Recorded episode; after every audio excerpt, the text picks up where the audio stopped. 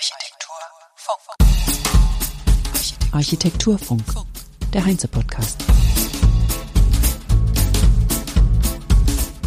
Herzlich willkommen zum Heinz Architekturfunk, Episode 114 am 31. August 2023. Ich bin Kerstin Kuhnekert und unser heutiger Gast ist Rainer Nagel, der Vorstandsvorsitzende der Bundesstiftung Baukultur.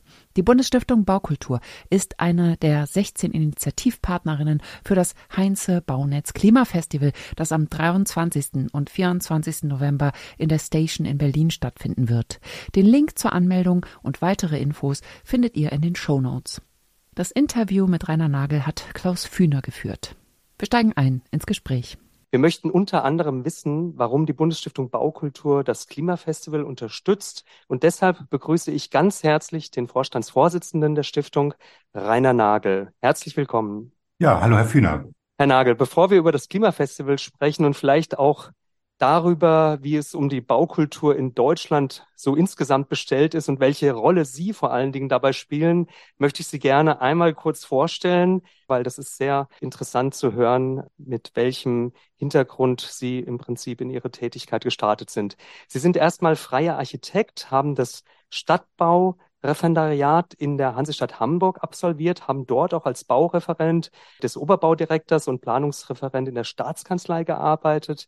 Sie waren Mitglied der Geschäftsführung der Gesellschaft für Hafen- und Standortentwicklung Hamburg, also der späteren Hafen City Hamburg GmbH und damit auch maßgeblich verantwortlich für die Entwicklung des Masterplans der Hafen City. Sie waren in der Berliner Senatsverwaltung für Stadtentwicklung verantwortlich für die Masterplanung der Europa City, also das Areal um den neuen Berliner Hauptbahnhof, Hauptbahnhof sowie für die Nachnutzung des Flughafenareals Berlin-Tegel.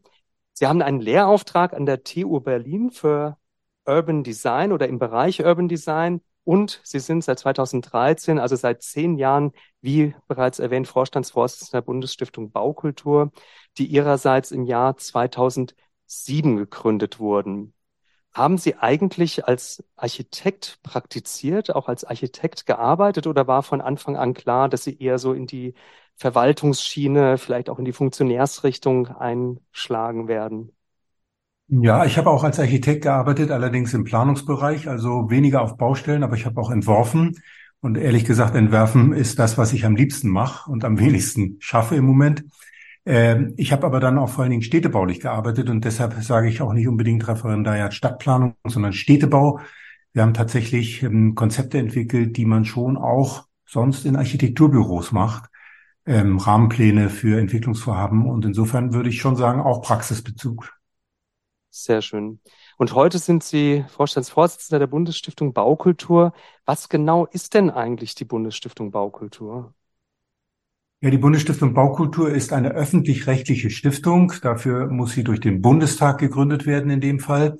Sie ist also ein gesellschaftliches Anliegen vor etwa 20 Jahren gewesen, dann systematisch vorbereitet worden und 2006 gegründet worden. Mit dem Ziel, qualitätsvolles Planen und Bauen voranzubringen, die Zusammenarbeit zu stärken, vielleicht sogar ein Standortthema für Deutschland draus zu machen, Thema Made in Germany im Ingenieurwesen und im Architekturwesen. Und tatsächlich haben wir auch noch das Privileg, alle zwei Jahre einen Bericht zur Lage der Baukultur dem Bundeskabinett vorzulegen. Das heißt, es ist schon eine sehr anspruchsvolle Angelegenheit, die ein zivilgesellschaftliches Anliegen war, derjenigen Väter und Mütter, die uns gegründet haben. Und das halten wir natürlich hoch. Wir unterstützen alle, die sich initiativ um Qualität bemühen. Und wie viele Mitarbeitende arbeiten für die Bundesstiftung und wie finanzieren Sie sich eigentlich? Na, nach dem, was ich eben als Anspruch angemeldet habe, müsste ich jetzt eigentlich sagen, wir sind 100, aber wir sind nur etwa 20, haben sieben Planstellen. Das heißt, wir sind relativ klein, aber fein und auch schnell. Das bringt sozusagen die Kleinheit oder die kleine Größe mit sich, dass man dann relativ schnell Kurz agieren kann. Mhm. Genau, und wir finanzieren uns äh, ganz überwiegend als Basisfinanzierung durch Steuermittel, die uns der Bundestag gibt. Also vielen Dank an alle Steuerzahler. Das landet dann teilweise bei uns. Aber wir finanzieren uns zunehmend auch aus einem ähm, Initiativkreis, der inzwischen Förderverein Bundesstiftung Baukultur heißt und der auch Überschüsse produziert, aus dem wir zum Beispiel dieses wichtige Thema baukulturelle Bildung bezahlen, weil das ist auch zusätzlich noch ein Gemeinnützigkeitszweck. Ja, und tatsächlich ist Heinze auch seit dem letzten Jahr genau. Fördermitglied dieser Stiftung. Unglaublich. Mhm. Ich habe mir natürlich. Und Heinz ist auch in guter Gesellschaft, wenn ich das sagen darf. Da sind viele ja, Unternehmen, ja. Bauwirtschaft, ähm, auch der Immobilienwirtschaft, Städte und Gemeinden, große auch viele Verbände. herstellende Unternehmen und auch äh, herstellende Unternehmen, ja. Entwickler, Bauträger. Also es ist ein sehr bunter Kreis. Das äh, reduziert sich gar nicht so sehr auf die reinen Planungsberufe, wie man vielleicht meint. Ja, wenn, ganz genau. Und wenn ich das vielleicht noch ergänzen darf, das ist vielleicht die Alleinstellung der Bundesstiftung, nicht nur in Deutschland, Europa, sondern ich glaube sogar weltweit dass wir alle Akteure des Plan- und Bauens, also nicht nur die Planenden, sondern auch die Bauenden, die Entwickelnden, die Immobilienwirtschaft zusammenbringen. Und da liegt ein direkter Mehrwert drin, weil man plötzlich miteinander redet, was man sonst vielleicht nicht gemacht hätte. Absolut. Ich glaube, da entsteht auch gerade ein Bewusstsein und ähm, im Prinzip ist es auch genau das, was wir mit dem Klimafestival verfolgen, was wir anstreben und ähm, wo wir natürlich auch immer ja, erfolgreicher drin werden, muss man eigentlich so sagen. Jetzt habe ich mir in der Vorbereitung sehr viele ähm, Artikel äh, von Ihnen oder mit Ihnen äh, durchgelesen. Ich habe auch einige Podcasts angehört und die Lieblingsfrage an Sie schlechthin ist, wie interpretieren Sie persönlich eigentlich den Begriff Baukultur? So, das ist ja jetzt so eine Frage wie, äh, was findest du schön? Ne? Oder hm. also ich habe mich dann eher gefragt, ähm, wie genau definiert sich denn eigentlich Baukultur? Also heißt Baukultur per se immer, das ist was Gutes, was Wertvolles? Oder ist eigentlich alles Baukultur, was gebaut wird? Oder gibt es eine Unterscheidung zwischen ja, einem Trend und etwas, was sich dann kultiviert hat, also was sich dann äh, entwickelt hat? Also wie genau kann man eigentlich diesen Begriff definieren und fassen? Hm. Also tatsächlich ist es so, dass natürlich, wenn man das mal mit den bildenden Künsten vergleicht, ähm, ein breiter Kulturbegriff dazu führt, dass man alle Kunst einbezieht und vor allen Dingen bei Musik alle Musik, Pop auch ebenfalls. Ähm, ähnlich würden wir es jetzt erstmal, was die Kulturtechnik des Bauens betrifft, sehen und sagen, alle menschlichen Leistungen, die geeignet sind, unsere gebaute Umwelt zu gestalten, unterliegen der Baukultur. Äh, jetzt sagen wir nicht, was die Schweizer sagen, hochwertige Baukultur und relativieren das nochmal. Wir denken es aber automatisch mit. Das heißt, so wie man bei Esskultur nicht unbedingt an Fastfood denkt, oder vielleicht, aber nicht unbedingt, so denken wir jetzt auch bei Baukultur nicht unbedingt an Bauerei, das gibt's natürlich auch, sondern denken schon an den reflektierten Prozess der guten Zusammenarbeit, hochwertige Materialien, ähm, gute Gestaltung, ähm, ergebnisorientiertes Planen und Bauen. Alle Beteiligten arbeiten am Projekterfolg. Das ist so das Thema, wo wir sagen, dann entsteht Baukultur. Und das unterscheidet sich von Bauerei durch Haltung und durch hochwertige, gute Materialien und Gestaltung ist dann die, die negative Form von Baukultur Schrott oder wie Sie sagen, Bauerei oder wie, was, oder einfach schlechte Baukultur? Ja, vielleicht äh, um, umgangssprachlich schlechte Baukultur, so wie wir Baukultur mit allem verbinden, was passiert. Aber tatsächlich ähm, würde ich sagen, Bauerei trifft es ganz gut. Wir bauen unheimlich viel vor uns hin. Ähm, manchmal ist das Zufallsergebnis. Ähm, Bevölkerung ähm, empfindet das dann zum Teil als Investoren- oder Entwicklerarchitektur. Klötzchenarchitektur hat schon die Runde gemacht. Und da ist ja auch manchmal was dran. Dieses anonyme, serielle Bauen in Städten überall gleich trifft nicht auf Zustimmung. Und das würde ich als Bauerei bezeichnen. Okay. Demgegenüber dann sozusagen das individuelle, regionale, auf den Ort bezogene, qualifizierte, ich sagte schon, durch Haltung, hochwertige Materialien und gute Gestaltung ausgezeichnete Bauen, Baukultur. Hm. Und das Gegenteil von Kultur, das musste ich natürlich auch googeln. Kreuzworträtsel, fünf Buchstaben. Das Gegenteil von Kultur ist Natur. Natur. Natur ja. Es gibt nur äh, die Natur als Gegenteil und umgekehrt ist es so, da wir vermuten, dass wir im Anthropozän leben, dass selbst sozusagen in Tiefseen, die nie von Menschen erreicht wurden, inzwischen Plastikpartikel sind, dass wir unseren Einfluss auf die Welt schon überall wahrgenommen haben, dass also unberührte Natur eigentlich gar nicht mehr vorkommt. Ist, nicht mehr, gar nicht mehr vorkommt. Das heißt, unser Einfluss ist schon extrem. Und wenn man das auf Deutschland bezieht, ich glaube, in Deutschland gibt's vielleicht noch ein, zwei Quadratmeter, wo nie ein Menschenfuß gestanden hat. Aber Einfluss haben wir überall genommen, über Kulturlandschaften, Siedlungen, Polyzentralität. Wir haben 14,5 Prozent Siedlungs- und Verkehrsflächen. Die anderen 85 Prozent sind natürlich landwirtschaftliche Flächen und, und, und. Also wir sind eigentlich überall und deshalb ist der, das Gegenteil von Baukultur in Deutschland Natur nur noch sozusagen implizit vertreten, aber nicht mehr original. Hm. Jetzt sind wir eigentlich schon mitten im Thema. Ähm, die Bundesstiftung Baukultur ist ja dafür da, Debatten über die gesellschaftliche Relevanz von gebautem ähm, äh, darauf aufmerksam zu machen und zu vermitteln, also auch zwischen Politik, Verwaltung. Sie haben es eben gesagt, auch äh, der Bericht äh, an die Bundesregierung, der alle zwei Jahre quasi überreicht wird und vorgestellt wird, auch zwischen öffentlichen und privaten Bauherren mit dem Ziel, eigentlich die Bedeutung von Baukultur dem Volk insgesamt näher zu bringen, dafür zu sensibilisieren. Wie und inwieweit schaffen Sie das, dieses Thema bürgernah in die Köpfe zu bringen, dafür ein Bewusstsein zu generieren? Ja, also als wir gegründet wurden, gab es auch ähm, den Wunsch oder die Vorstellung, das ist eine Kommunikationsstiftung. Aber ich habe ja schon gesagt, wie groß wir sind, beziehungsweise wie klein. Das heißt, wir können nicht mit einer gigantischen Öffentlichkeitsabteilung versuchen, Bürgerdialoge ähm, anzuzetteln und jeden Menschen in Deutschland 84,5 Millionen zu erreichen. Das gelingt uns nicht. Aber Bürgerinnen und Bürger sind von ihrem Verständnis her für uns Ansprechpartner, auch deshalb, weil wir natürlich mit dem Baukulturbericht die Politik ansprechen, das Bundeskabinett, den Bundestag und das sind ja letztlich auch Bürgerinnen und Bürger, die da unsere Interessen vertreten. Also die Sprache ist erstmal niedrigschwellig. Mhm. Auch die Vermittlung der Inhalte ist so. Und wenn ich unterwegs bin und wenn wir kommunizieren mit unseren Baukulturberichten, mit den Infografiken, mit den Sachverhalten, die wir da zusammendenken und dann vortragen, dann höre ich hin und wieder bei Veranstaltungen, und das sind dann nicht die Expertinnen und Experten, die zu mir kommen, also planende Berufe, Bauwirtschaft, Immobilienwirtschaft, sondern beteiligte Bürger, die da wohnen in dem Ort. Dann kommen die manchmal zu uns und sagen, das war doch ganz interessant, das hätte ich gar nicht gedacht. Toll, das mal so zu hören. Sie müssten mehr gehört werden. Und da freue ich mich natürlich, weil das sind zwei Dinge. Einmal ist es verständlich geworden, unser Anliegen, und zweitens wird es für richtig gehalten und findet Beachtung. Und dann haben wir was erreicht.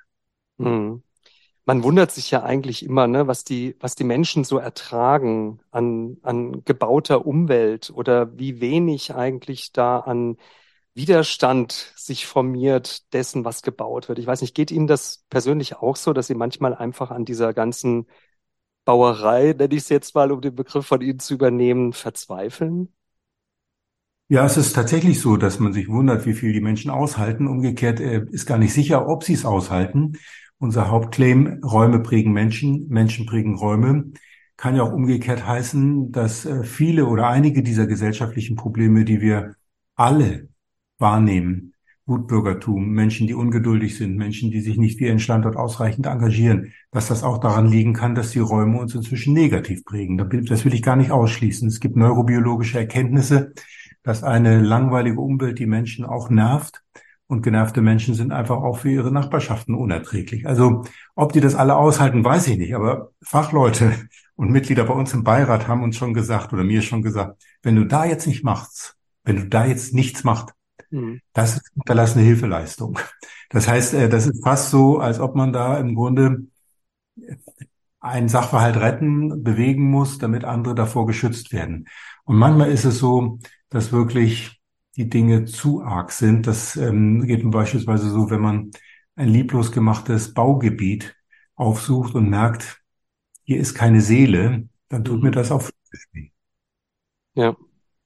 Mhm. Eine Initiative, die Sie gemeinsam mit dem ICG, dem Institute for Go äh, Corporate Governance, äh, ins Leben gerufen haben, nennt sich Kodex für Baukultur. Ähm, welche Idee steckt dahinter und ja, was genau passiert da? Also wir sind darauf gekommen infolge der Davos-Prozesse um die Davos Declaration Towards a High Quality Baukultur, dass ähm, die Beteiligten im Prozess, planende, bauende, Ingenieure, Architekten, durch ihre Berufsordnungen oder Kammergesetze sich außer dem Beruf noch der Gesellschaft verpflichten. Das müssen Architekten übrigens unterschreiben, Ingenieure auch. Ingenieure müssen ihr Wissen über Technik und Natur der Gesellschaft zur Verfügung stellen. Die andere Seite der Beteiligten, nämlich die Bauherrschaft, die hat so einen Kodex gar nicht. Die haben nach ihnen gerichtete Kodizes, beispielsweise ehrbarer Kaufmann, wir äh, übervorteilen uns nicht beim Geschäft und so weiter. Das ist aber für die Gesellschaft nicht so relevant. Eigentlich müsste Bauherrschaft auch denken, wie Snozzi sagt, wenn ich ein Haus baue, denke an die Stadt. Wenn ich also investiere, denke an die Gesellschaft. Und damit das höhere Verbreitung findet und sich vielleicht auch in der Immobilienwirtschaft so ein bisschen Spreu vom Weizen trennt, haben wir unterbreitet einen Kodex, der genau diese gesellschaftliche Verantwortung sieht und sagt, wir bekennen uns dazu, hier über unsere ökonomischen Interessen, Rendite hinaus für die Gesellschaft zu denken und im Zweifel auch uns für Qualität zu entscheiden, selbst wenn uns das Rendite kostet. Hm. Und äh, wie viele Unternehmen, Akteure haben sich dem verpflichtet bislang? Ja, also es sind etwa 30, also es könnten durchaus mehr sein, liegt aber auch ein bisschen daran, dass wir die Werbetrommel nicht ausreichend äh, rühren können. ICG wurde schon gesagt, Institut für Corporate Governance in der Immobilienwirtschaft hat daraufhin nochmal ein Social Impact Award aufgelegt. Mhm. Der wird sehr unterstützt, sehr gesehen. Das heißt, aufgrund der ESG-Kriterien, Environment Social Governance Kriterien, die Fondsanleger beispielsweise zwingend beachten müssen, damit die Produkte überhaupt marktfähig sind, findet das zunehmend Verbreitung, ohne dass wir es zählen können. Aber wir sind dran, wir werden es wieder auf der Expo Real in München annoncieren und wir hoffen, dass der Kreis größer wird, derjenigen, die sich dies, mit dieser reflektierteren Haltung. Ja, diese Selbstverpflichtung eingehen. Das ist auch äh, ja, genau. natürlich das ist ja auch was mit Bürgercourage und Haltung zu tun. Und man muss ja auch nicht immer darauf warten, dass die Politik reguliert, sondern man kann ja auch selbst die Initiative ergreifen. Na, und das ist wirklich, ich sage dann wirklich Hut ab, denn das ist ja ähm, im Moment in der Immobilienkrise, die sich gerade auftut, auch nicht selbstverständlich, dass man da den Komplexitätsgrad erhöht. Die meisten sagen, Augen zu und durch. Ähm, es geht mir um mein Unternehmen und nicht um die Gesellschaft. Und da finde ich super, wenn dann einige sagen, nein, äh, Baukultur ist entscheidend. Ich möchte auch in 20 Jahren noch zu dem Haus kommen, das ich da entwickelt und gebaut habe und die Leute sollen mich freundlich grüßen. Ja. Ähm, das andere wichtige Medium, das hatten wir eben schon oder hatten Sie eben schon angesprochen, der Baukulturbericht, der alle zwei Jahre erscheint. Das ist ja eine Art Inventur des aktuellen Bauzustands und auch natürlich ein Stück weit eine Handlungsempfehlung an die Bundesregierung. Und der letzte Bericht ist im November 22 erschienen, umfasst circa 150 Seiten. Schreiben Sie den eigentlich selbst? Oder wer macht es? Ja, nein, also wenn Sie Sie groß schreiben, sowieso nicht. Klar, ähm, Sie können davon ausgehen, dass alles, was da drin steht, ist durchdacht ist, dass ich da auch selber mitgedacht habe. Wir schreiben ihn noch, noch, noch nicht mal mit einem kleinen Sie selbst, sondern er ist das Produkt vieler Werkstätten, die wir durchführen, Dialoge, Fachgespräch, also wenn man so will, eine Schwarmkompetenz äh, von planenden, Bauenden, aber auch Interessierten und Initiativen. Und wir subsumieren das äh, mit Sinn und Verstand zu einem konsensualen Ergebnis, das immer noch operativ ist und strategisch. Wir stimmen diesen Baukulturbericht nicht ab irgendwo mit Politik oder Verwaltung. Das heißt, er ist dann immer noch eine Meinungsbericht der Bundesstiftung Baukultur und er findet zunehmend Gehör. Er geht ja an die Bundesregierung, darüber dann auch an den Bundestag, an den Bundesrat, in die Länder und er ruft Themen auf wie Stadt und Land, also auch das Land nach vorne bringen, Klein- und Mittelstädte, ländliche Räume, den Donut-Effekt zu bekämpfen, er ruft auf Themen, dass wir stärker mit dem, was wir schon gebaut haben, umgehen. Neue Umbaukultur ist jetzt ein Dekadenthema. Und insofern werden die Handlungsempfehlungen zunehmend gesehen und gehört. Dieser Baukulturbericht wird schon 25.000 Mal gedruckt und zwar nicht, um irgendwo auszuliegen, sondern er geht dann in berufene Hände, die sich dafür interessieren oder die es angeht. Politiker, Bürgermeisterinnen, Bürgermeister, Bundestagsabgeordnete und wird überall als Grundlageninformation für eine Fachdebatte genutzt. Und wenn das wirksam wird, dann bildet er sozusagen auch die Sprachfähigkeit der Szene für qualitätsvolles Planen und Bauen und nutzt allen.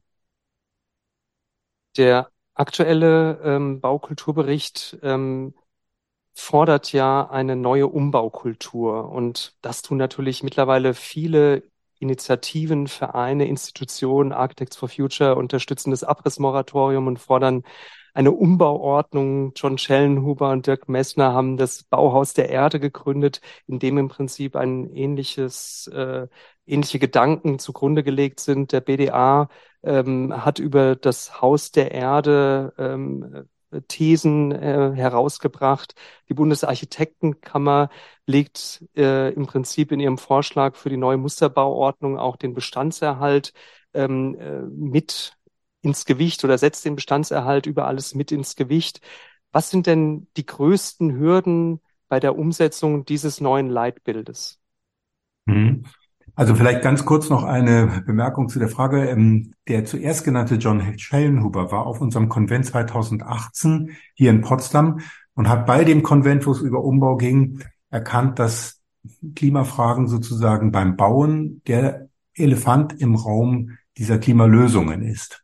Also insofern waren wir nicht, sozusagen jetzt die Letzten, die sich da auch noch dran gehängt haben, sondern tatsächlich mit Initiatoren. So, so hatte ich es auch nicht gemeint, sondern es ist ja, ich sag mal, eine aktuelle äh, Erkenntnis, die vielleicht so in den letzten drei, vier Jahren gereift ist, natürlich, dass der Bestand gesichert werden muss, was natürlich auch absolut richtig ist. Und alle ähm, zielen natürlich, also viele Initiativen zielen natürlich auch genau darauf ab, sich ähm, den Bestand wieder, äh, den Materialien, den äh, verbauten Elementen und Baustoffen wieder eine Bedeutung zu geben. Nicht zuletzt auch aufgrund der äh, Ressourcenknappheit, Lieferengpässe und so weiter haben diese Themen ja enorm an Bedeutung gewonnen. Aber es ist eben auch nicht so leicht, das umzusetzen. Also da ist sicherlich auf der einen Seite die Politik gefragt, aber auf der anderen Seite sind natürlich auch viele praktische Themen, die äh, da ähm, im Prinzip neu aufgesetzt werden müssen. Und deswegen meine Frage, so, was sind eigentlich so die größten Hürden, die einem da begegnen?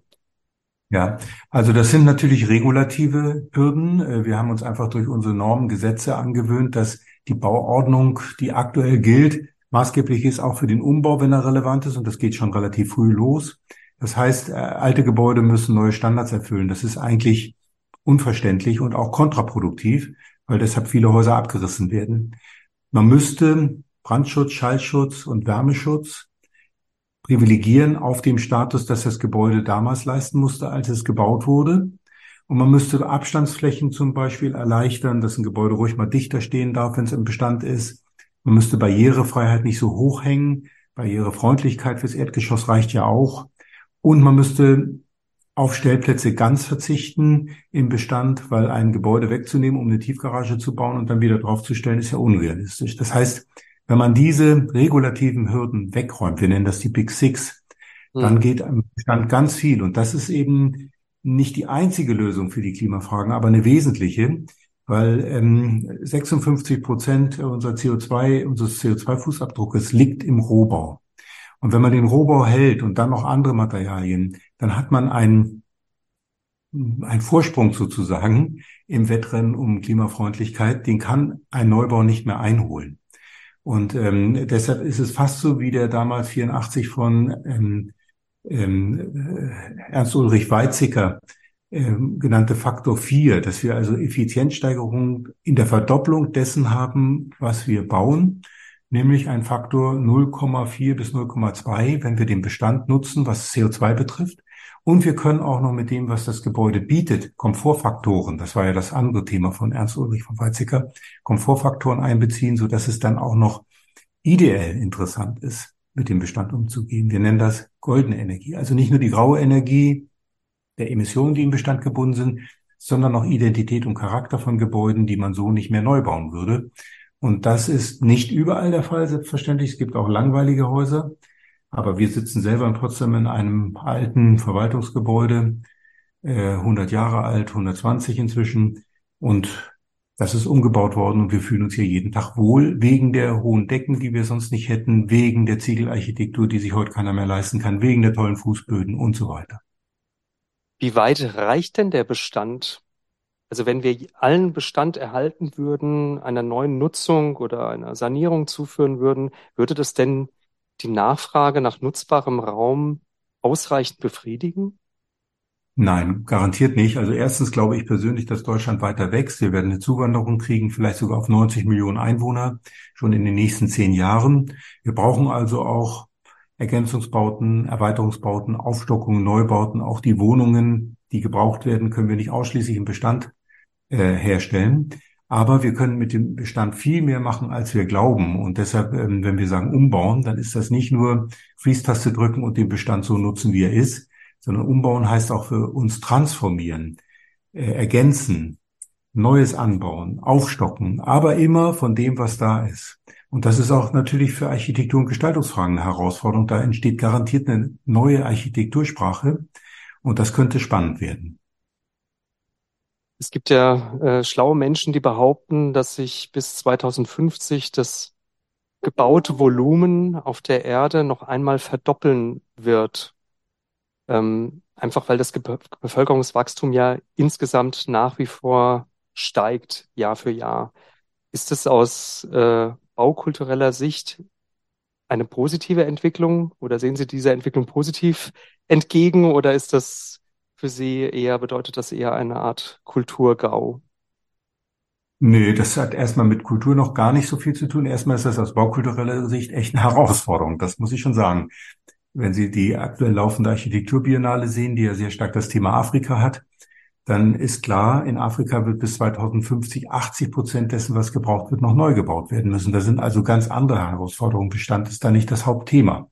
Da kommt es dann darauf an, dass das, was neu gebaut wird, so gebaut wird, dass es erstens klimaverträglich ist, sozial integriert, möglichst wenig Fläche verbraucht, möglichst ähm, gute Nachbarschaften und gute Räume stiftet. Insofern ist das, was wir vorhin diskutiert haben, Natur als Teil der Kultur, jetzt beim neuen Bauen Voraussetzung. Wir müssen stärker Biodiversität mitdenken, wir müssen grüne, blaue Infrastruktur integrieren, wir müssen mehrfach dicht bauen, nicht nur dicht räumlich, das heißt Nähe, Bedrohung, sondern auch schöner, besser, dann ist es eine Herausforderung, aber auch eine machbare äh, Herausforderung, die wir lösen können. Also baukulturell erstmal weder schlecht noch gut, sondern echt anstrengend. Mit dem äh, Klimafestival versuchen wir ja ähm, ein Bewusstsein auch in die Köpfe aller Akteure zu bringen, äh, die Innovation, Entwicklung ökologischer Bauprodukte mit zu fördern, voranzutreiben, bekannt zu machen und aber auch die Akteure, die ja ein, also die Akteure der Immobilienbranche, die einen Großteil der weltweiten Bauaktivität verantworten, für nachhaltigeres Handeln zu sensibilisieren. Jetzt halt die konkrete Frage an Sie. Warum unterstützt die Bundesstiftung Baukultur diese Veranstaltung? Also ganz schlicht, weil wir uns als Teil dieser äh, von ihm beschriebenen Szene sehen. Also wir sind Mitakteure dieses Plan und Bauens und des klimarelevanten Plan und Bauens. Wir führen schon seit dem ersten Baukulturbericht, also seit fünf Baukulturberichten, eine Grafik mit uns, die die Akteursgrafik zeigt, derjenigen, die beim Plan und Bauen beteiligt sind, entlang der gesamten Wertschöpfungskette. Und das sind nicht nur Architekten und Ingenieure und Fachplanende, sondern auch natürlich Immobilienwirtschaft, Bauwirtschaft, Baustoffhersteller, äh, Finanzierer, Politiker und so weiter. 4,4 Millionen Menschen, die in Deutschland täglich mitarbeiten an den Ergebnissen unserer gebauten Umwelt. Und deshalb äh, finde ich das hervorragend, dass Sie genau von den Bauprodukten aus jetzt nochmal auf diese Möglichkeiten äh, und Grenzen unseres Bauens gucken. Wir sind nicht diejenigen, die sagen jetzt alles aus Holz und alles aus Lehm, sondern wir müssen jedem Baustoff seine Hauptqualität, sein Haupttalent abverlangen und überall nach innovativen Möglichkeiten suchen, der Leichtbauweisen, der Herstellung, die möglichst klimaverträglich ist, vielleicht der Bindepotenziale, die Baustoffe haben. Und insofern ist das, was Sie da machen, großartig und deshalb beteiligen wir uns auch gerne daran.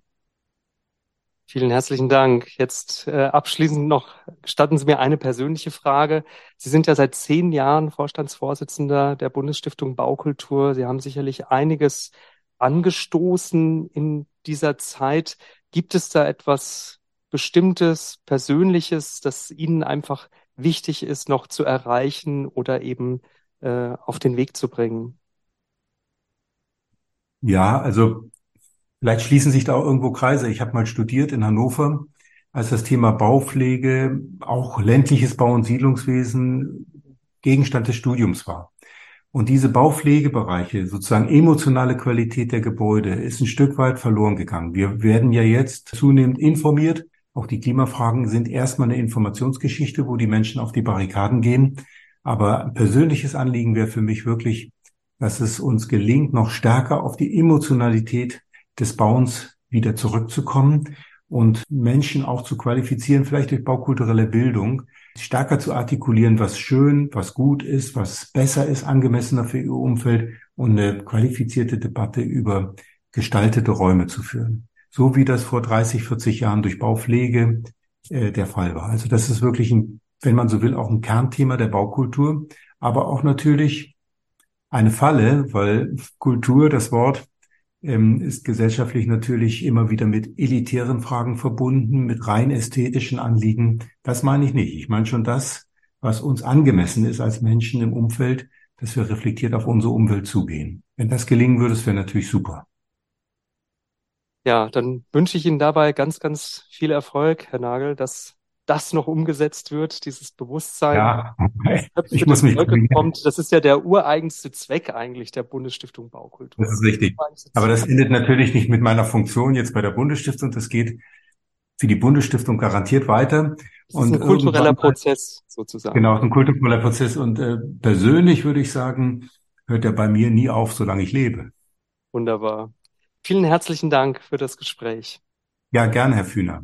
Und das war's für heute. Schaut mal bei heinze.de und auch bei klimafestival.heinze.de vorbei. Beide Links findet ihr in den Show Notes und bewertet auch gerne den Podcast, sofern ihr das noch nicht getan habt. Das unterstützt unsere Podcastarbeit und würde mich sehr freuen. Wenn ihr die Glocke aktiviert, verpasst ihr auch keine Episode mehr.